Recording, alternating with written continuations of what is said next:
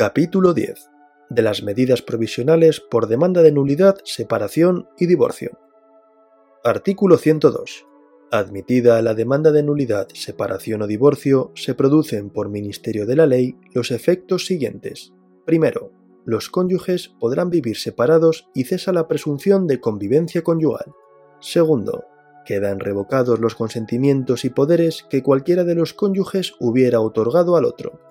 Asimismo, salvo pacto en contrario, cesa la posibilidad de vincular los bienes privativos del otro cónyuge en el ejercicio de la potestad doméstica.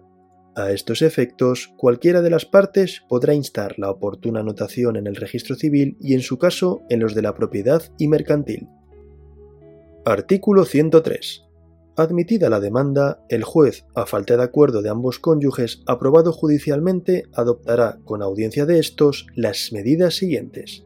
Primera, determinar en interés de los hijos con cuál de los cónyuges han de quedar los sujetos a la patria potestad de ambos y tomar las disposiciones apropiadas de acuerdo con lo establecido en este código y en particular la forma en que el cónyuge que no ejerza la guardia y custodia de los hijos podrá cumplir el deber de velar por estos y el tiempo, modo y lugar en que podrá comunicar con ellos y tenerlos en su compañía. Excepcionalmente, los hijos podrán ser encomendados a los abuelos, parientes u otras personas que así lo consintieren y de no haberlos, a una institución idónea, confiriéndoseles las funciones tutelares que ejercerán bajo la autoridad del juez. Cuando exista riesgo de sustracción del menor por alguno de los cónyuges o por terceras personas, podrán adoptarse las medidas necesarias y en particular las siguientes. A. Prohibición de salida del territorio nacional salvo autorización judicial previa. B. Prohibición de expedición del pasaporte al menor o retirada del mismo si ya se hubiera expedido. C. Sometimiento a autorización judicial previa de cualquier cambio de domicilio del menor. Primera bis.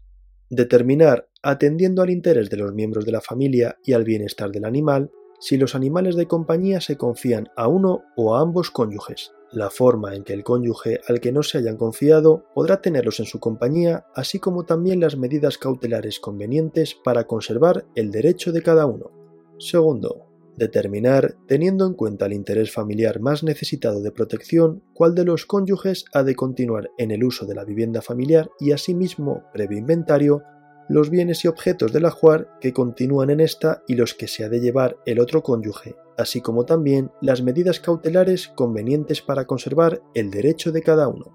Tercero, fijar la contribución de cada cónyuge a las cargas del matrimonio, incluidas si procede las litis expensas, establecer las bases para la actualización de cantidades y disponer las garantías, depósitos, retenciones u otras medidas cautelares convenientes a fin de asegurar la efectividad de lo que por estos conceptos un cónyuge haya de abonar al otro. Se considerará contribución a dichas cargas el trabajo que uno de los cónyuges dedicara a la atención de los hijos comunes sujetos a patria potestad.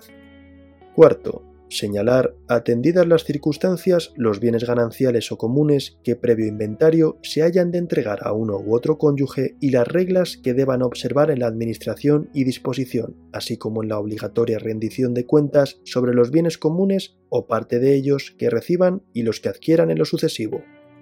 Quinto, determinar en su caso el régimen de administración y disposición de aquellos bienes privativos que por capitulaciones o escritura pública estuvieran especialmente afectados a las cargas del matrimonio.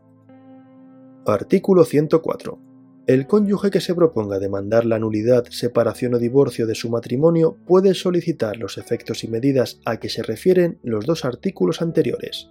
Estos efectos y medidas solo subsistirán si dentro de los 30 días siguientes a contar desde que fueron inicialmente adoptados se presenta la demanda ante el juez o tribunal competente.